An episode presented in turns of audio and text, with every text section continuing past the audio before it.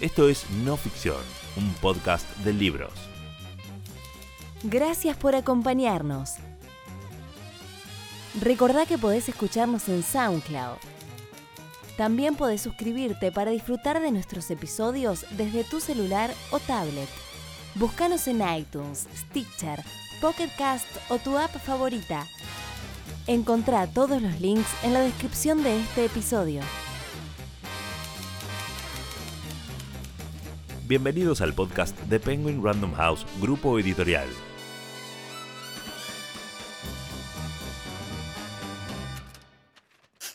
Hoy, Escuelas Creativas, un libro de Ken Robinson, publicado por Editorial Grijalbo. Viajando por Estados Unidos e Inglaterra, aprendí que nuestro sistema educativo se basa en la idea de habilidad académica. Y hubo una razón para eso cuando todo el sistema fue inventado. Recuerden que antes del siglo XIX no había sistemas educativos. Todos surgieron para llenar las necesidades de la industrialización. Es por eso que la jerarquía se basa en dos ideas. Primero, que las asignaturas más útiles para el trabajo son las más importantes. Así que probablemente te alejaron gentilmente de las cosas que te gustaban cuando eras niño con el argumento de que nunca ibas a encontrar un trabajo haciendo eso. ¿O me equivoco? No hagas música, no vas a ser músico, no hagas arte, no vas a ser un artista. Un consejo benigno sí, pero hoy profundamente equivocado. La segunda idea es la habilidad académica, que llegó a dominar nuestra visión de la inteligencia porque las universidades diseñaron el sistema a su imagen.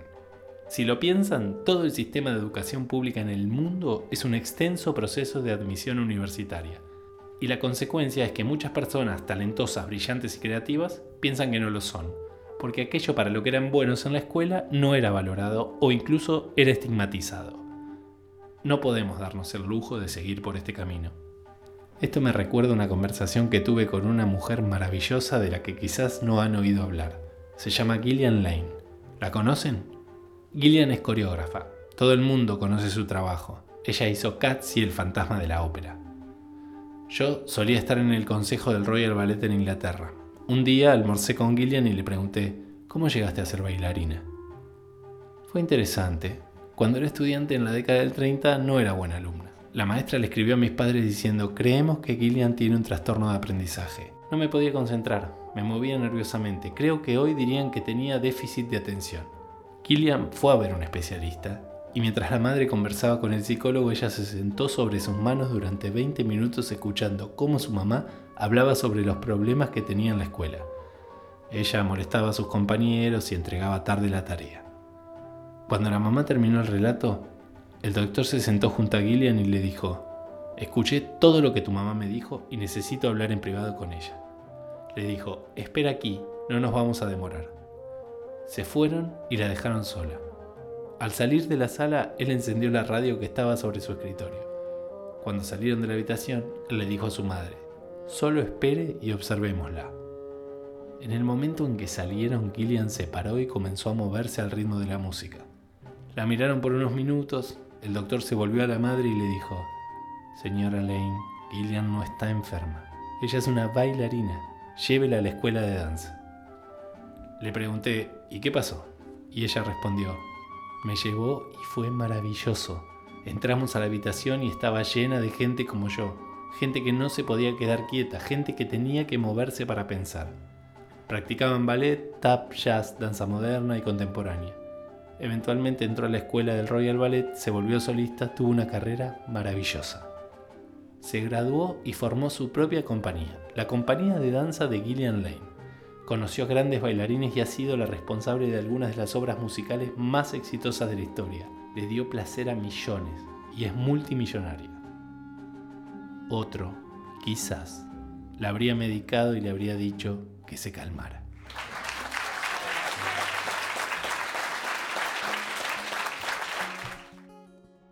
Este es un fragmento de la charla TED que en 2006 dio Ken Robinson, una de las conferencias más vistas en los últimos años, y tiene sentido. Su título era una pregunta inquietante.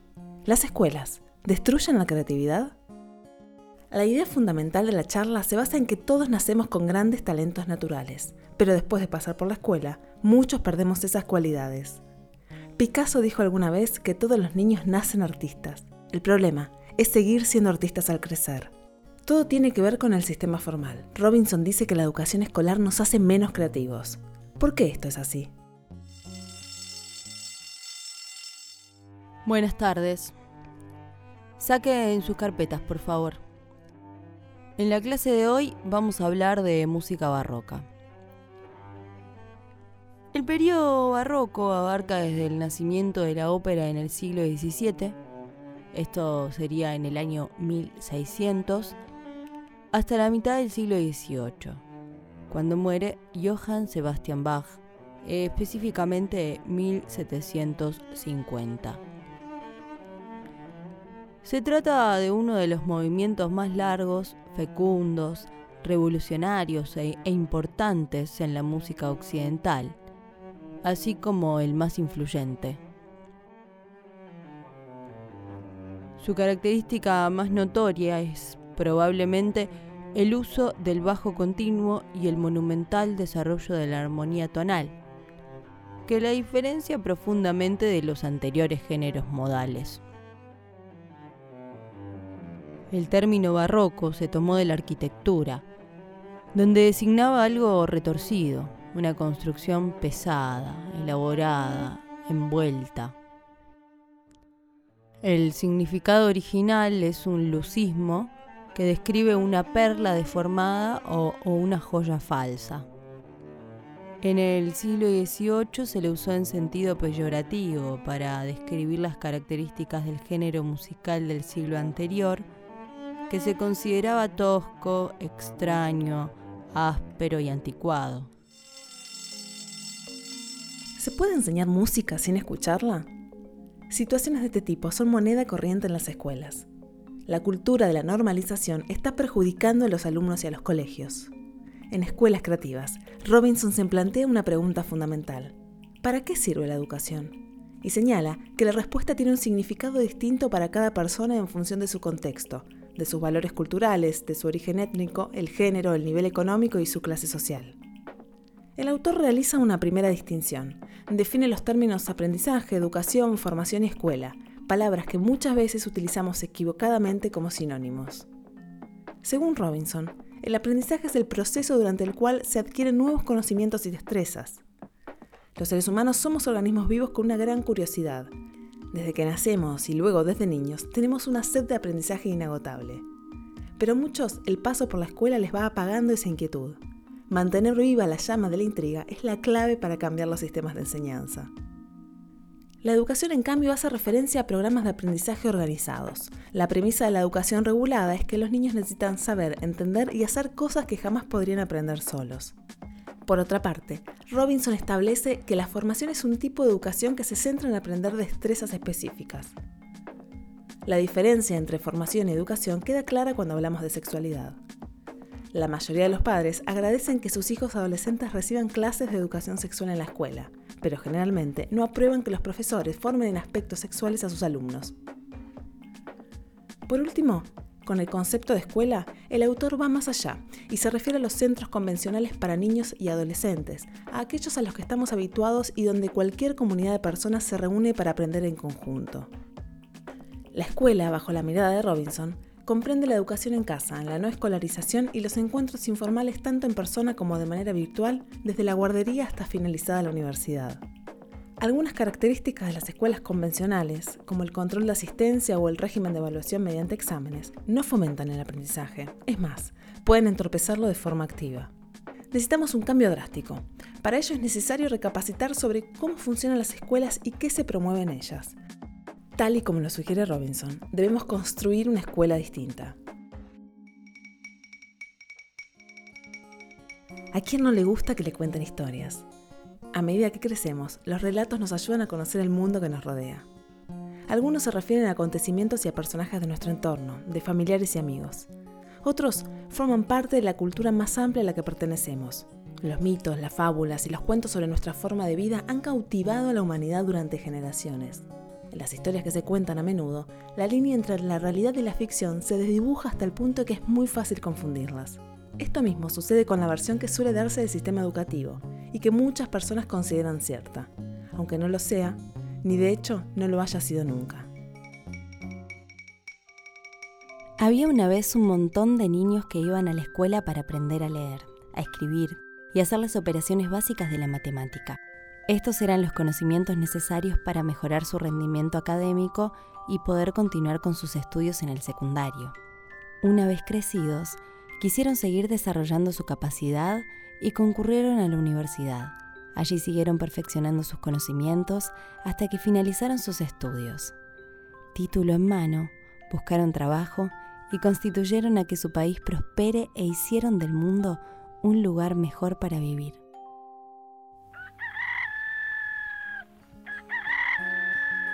En esta versión del modelo educativo, la verdadera inteligencia es la que utilizamos en los estudios académicos.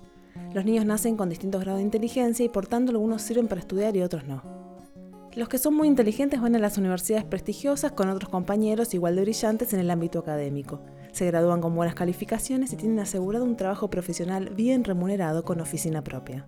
El paso por la escuela de los alumnos que poseen una habilidad para el aprendizaje escolar menos desarrollado no resulta tan satisfactorio. Algunos suspenderán o abandonarán los estudios. Aquellos que terminen la enseñanza secundaria podrán decidir no continuar estudiando y buscarse un trabajo mal pago. Otros proseguirán los estudios, pero optarán por una formación técnico-profesional menos académica que les reportará un trabajo administrativo manual decente con una caja de herramientas propia. En consecuencia, casi todos los esfuerzos se centran en aumentar los niveles académicos, recrudeciendo la competencia y exigiendo más responsabilidades a las escuelas. Esta versión es un cuento que encierra muchos peligros, además de ser uno de los principales motivos por el que muchos intentos de reforma fracasan. Para Ken Robinson, la finalidad de la educación es capacitar a los alumnos para que comprendan el mundo que les rodea y conozcan sus talentos naturales con el objetivo de que puedan realizarse como individuos y convertirse en ciudadanos activos y compasivos. En Escuelas Creativas, describe y analiza los diversos tipos de escuelas y se inspira en la labor de miles de docentes y organizaciones que trabajan para cambiar el sistema educativo. Su propósito es ofrecer una visión general y coherente de los cambios que deben llevarse a cabo dentro y fuera de las instituciones, lo que incluye el contexto educativo en proceso de transformación, la dinámica de las escuelas en fase de cambio y aspectos claves del aprendizaje, de la enseñanza, del plan de estudios, de los sistemas de evaluación y de la política de educación. El autor busca mostrar que todos podemos contribuir a cambiar el sistema educativo. Los cambios ya han empezado. En todo el mundo hay muchas escuelas magníficas, profesores maravillosos y líderes inspiradores que están trabajando de forma creativa para brindar a los alumnos la clase de educación personalizada, compasiva y orientada a la comunidad que necesitan. Hola, este es un mensaje de bienvenida. Desde hoy, tu forma de estudiar va a cambiar para siempre. Te damos la bienvenida a un mundo de tecnología, de ideas y de creación un mundo en el que vas a poder investigar y crecer y saber más sobre todo lo que te gusta. Un mundo en el que vas a compartir y aprender más y mejor. Todo ese mundo está dentro de esta netbook que desde ahora pasa a ser parte de tu vida. Como vos, ya hay más de 2.300.000 chicos de escuelas secundarias públicas en toda la Argentina que forman parte de ese mundo, porque tener una compu ya no es un privilegio, ahora es un derecho. Muy pronto, a lo largo y ancho de la Argentina, todos los chicos tendrán su netbook vamos a entregar 3 millones y medio. Por eso, te damos la bienvenida al mundo Conectar Igualdad. Un programa que fue lanzado en el año 2010 por la presidenta Cristina Fernández de Kirchner como una clara señal de confianza y estímulo para cada joven que se encuentra estudiando, como vos, porque sabemos que tu imaginación y tus ideas no tienen límites y queremos ayudarte a que las pongas en acción. Confiamos en vos, sabemos que la vas a cuidar mucho y también que vas a compartir todo lo que aprendas con tu familia y amigos. Estás por arrancar un viaje único. ¿Estás preparado? Esto es Conectar Igualdad. Y vos ya sos parte. es el día perfecto. ANSES, con nuestros chicos y con cada argentino, siempre. Presidencia de la Nación. Formulación de políticas es un proceso colectivo y también complicado. Los verdaderos agentes del cambio saben que un individuo apasionado puede modificar el proceso y cambiar así el mundo. En ocasiones, esta clase de liderazgo surge tras responder a una llamada. Cuando la economía argentina colapsó en 2001, Silvina Birz comprendió que su trabajo en el mundo académico tenía que dar un giro radical. Tras doctorarse se había dedicado a investigar sobre educación, pero con tantos niños viviendo en una situación precaria, supo que tenía que levantarse y salir de su escritorio. Después de conseguir subvenciones de grandes empresas, creó un ambicioso proyecto para mejorar la calidad de la educación en escuelas que apenas recibían financiación. En colaboración con provincias de todo el país, encabezó una iniciativa para implicar a las comunidades en la mejora de sus escuelas. Los resultados fueron esperanzadores. La tasa de abandono escolar disminuyó del 30 al 1% y la tasa de repetición se redujo del 20 al 0.5%. Aunque el programa fue y continúa siendo eficaz, Birds comprendió que su margen de actuación era muy reducido y eso le supuso un problema. Si de verdad quería ayudar al mayor número posible de alumnos, debía dedicarse a la política, aunque no fuera esa su vocación. Así, se convirtió en ministra de Educación de la provincia de Buenos Aires, un cargo que ejerció durante casi ocho años. Recientemente, puso en marcha el programa Conectar Igualdad, que la tiene como directora y persigue el objetivo de que los estudiantes argentinos se familiaricen con la tecnología. Al día de hoy, Conectar Igualdad ha distribuido más de 5.200.000 netbooks a estudiantes de todo el país. Otras provincias, como la ciudad de Buenos Aires, tienen planes similares. Las netbooks tienen muchas aplicaciones de código abierto para facilitar el aprendizaje, pero el objetivo principal del programa siempre ha sido despertar el interés de los alumnos.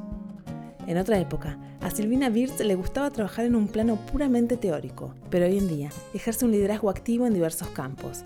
Además de ser directora ejecutiva de Conectar Igualdad, es profesora de la Universidad de San Martín, investigadora en Econicet, profesora visitante en la Universidad Estatal de Nueva York, en Albany, y directora de dos colecciones de libros de educación.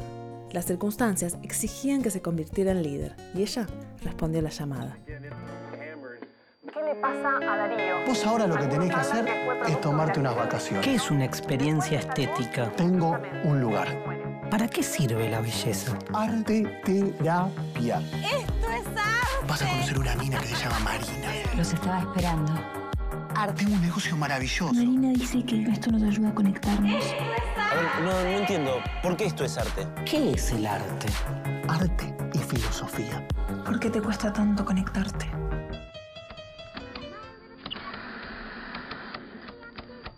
¿Cuántas maneras hay de enseñar filosofía? Mentir a la verdad es una de ellas. Un programa de televisión hecho para jóvenes, una propuesta para reflexionar lo que respalda nuestros juicios de valor, pero también para pensar las razones que a lo largo de los años han hecho visibles algunos hechos sobre otros y que han sustentado las historias que nos cuentan sobre un país, una región y una sociedad.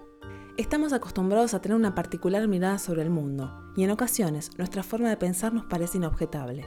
Pero, ¿qué sustenta nuestras ideas? ¿Hay una sola forma de pensar la realidad o el estado de las cosas? De la mano de Darío Stanriver y con la ayuda de la filosofía, Mentira la Verdad desarrolla, problematiza y pone en tensión diferentes supuestos sobre la historia, la belleza, el amor, la identidad y otros temas. La función primordial de un profesor es facilitar el aprendizaje. Parece que es innecesario mencionarlo, pero gran parte de lo que los profesores hacen en su trabajo no guarda relación con enseñar. Los grandes profesores son la esencia de las grandes escuelas. En sus diversas funciones pueden cumplir tres fines fundamentales para los alumnos. Motivan a sus estudiantes gracias a la pasión que sienten por sus disciplinas y los animan a dar lo mejor de sí mismos. Ayudan a sus alumnos a adquirir las destrezas y conocimientos que necesitan para convertirse en estudiantes seguros e independientes capaces de seguir desarrollándose. Capacitan a sus alumnos para experimentar, investigar, hacer preguntas, desarrollar las competencias de cada uno y estimular la curiosidad con el fin de que piensen de forma original. Estos objetivos deberían cumplirse en la enseñanza de cualquier modelo educativo. Con mentir a la verdad y desde un formato atractivo, Stanriver invita al disfrute de la filosofía, despierta el interés, convoca. A veces, los docentes están atrapados en el sistema y dedican mucho tiempo a poner exámenes, a realizar labores administrativas, a asistir a reuniones, a redactar informes y a impartir disciplina. El cambio no solo se da en los chicos, también atraviesa las formas de cómo se ejerce la profesión. Según Robinson, la educación eficaz siempre es un equilibrio entre rigor y libertad, tradición e innovación, el individuo y el grupo, la teoría y la práctica. El objetivo es ayudar a las escuelas y a los alumnos a encontrar ese equilibrio. En la enseñanza no existe una utopía permanente, sino solo la aspiración constante de crear las condiciones óptimas para personas reales de comunidades reales en un mundo en continua evolución. Esto es lo que significa vivir en un sistema dinámico complejo. La necesidad es urgente. La experiencia de la educación siempre es personal, pero los problemas cada vez son más globales y requieren una solución inmediata. A lo largo de Escuelas Creativas, Robinson da cuenta de los diversos modelos de enseñanza. El autor distingue tres principios fundamentales para garantizar un proceso de formación global. Educación rigurosa, personalizada y motivadora son los pilares que todos los seres humanos necesitan. Con esta fórmula, la revolución educativa será un éxito. Jamás ha habido tanto en juego. Está en nosotros lograrlo. En días en los que el negocio de las pruebas y evaluaciones estándares genera beneficios enormes, Robinson señala la salida al problema y plantea terminar con el sistema educativo de la era industrial para proponer un enfoque muy personal y orgánico que aprovecha el potencial de los recursos tecnológicos y profesionales con el objetivo de fomentar la participación de los estudiantes, desarrollar su pasión por aprender y prepararlos para que puedan afrontar los retos del siglo XXI. Ken Robinson es un experto mundial en el desarrollo del potencial humano ha colaborado con múltiples gobiernos, entidades internacionales, empresas de primera línea, sistemas educativos y algunas de las organizaciones culturales de mayor proyección en el mundo. Es autor del Elemento y Encuentra tu Elemento, entre otros bestsellers. Hoy leímos Escuelas Creativas, un libro de Ken Robinson, publicado por Editorial Grijalbo. Encontralo en todas las librerías o busca el ebook ahora mismo en megustaleer.com.ar. Recordá suscribirte a No Ficción en tu app de podcast favorita para escucharlo en tu teléfono o tablet. Una realización de Tristana Producciones para Penguin Random House Grupo Editorial.